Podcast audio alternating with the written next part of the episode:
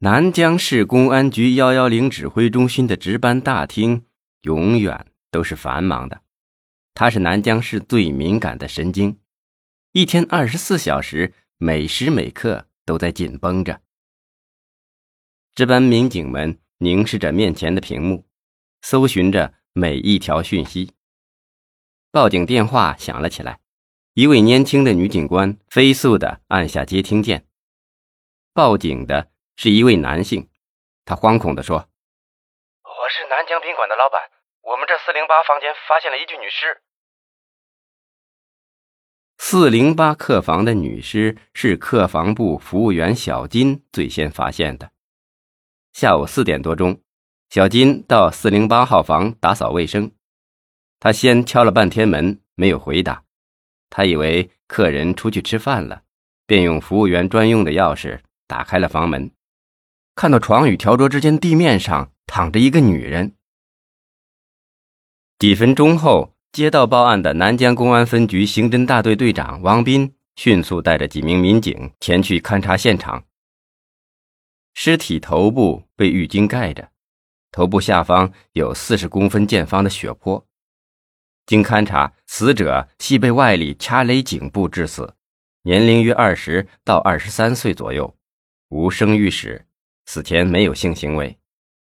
手臂上有几处烟头的灼痕，身材标致，看上去很会打扮，有点妖艳。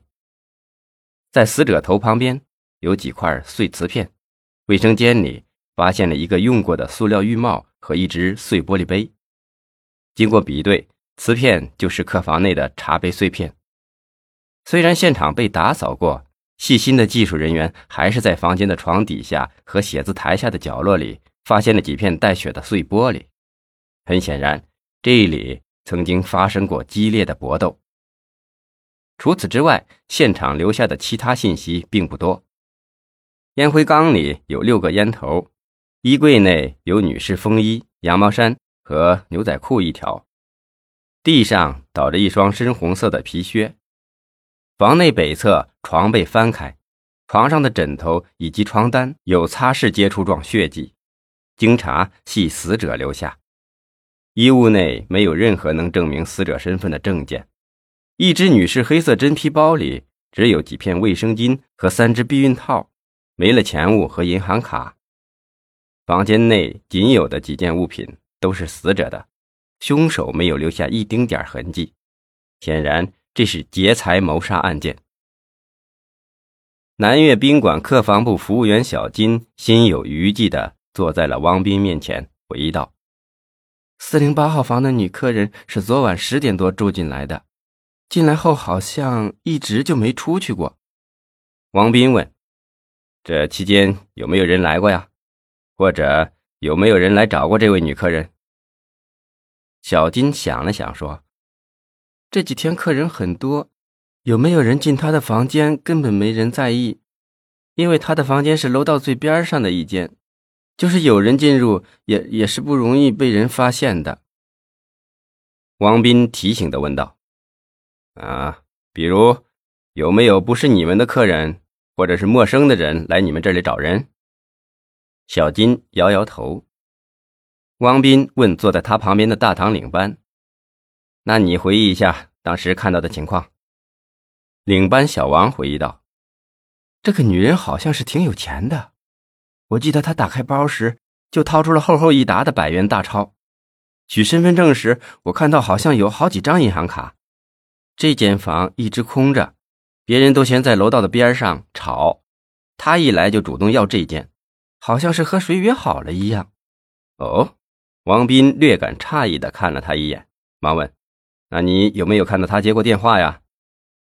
小王点点头说：“有，是房间一定下来，他就给一个人打电话，好像叫什么哥，我记不起什么哥了。他和电话里那人说话时，声音柔柔的，听起来就不正经。我还想他一定是做鸡的，对他没什么好感。”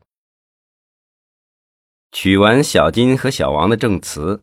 王斌让大家马上兵分两路，一路留在四零八房继续寻找蛛丝马迹，一路来到宾馆的总服务台查找死者的出入登记记录。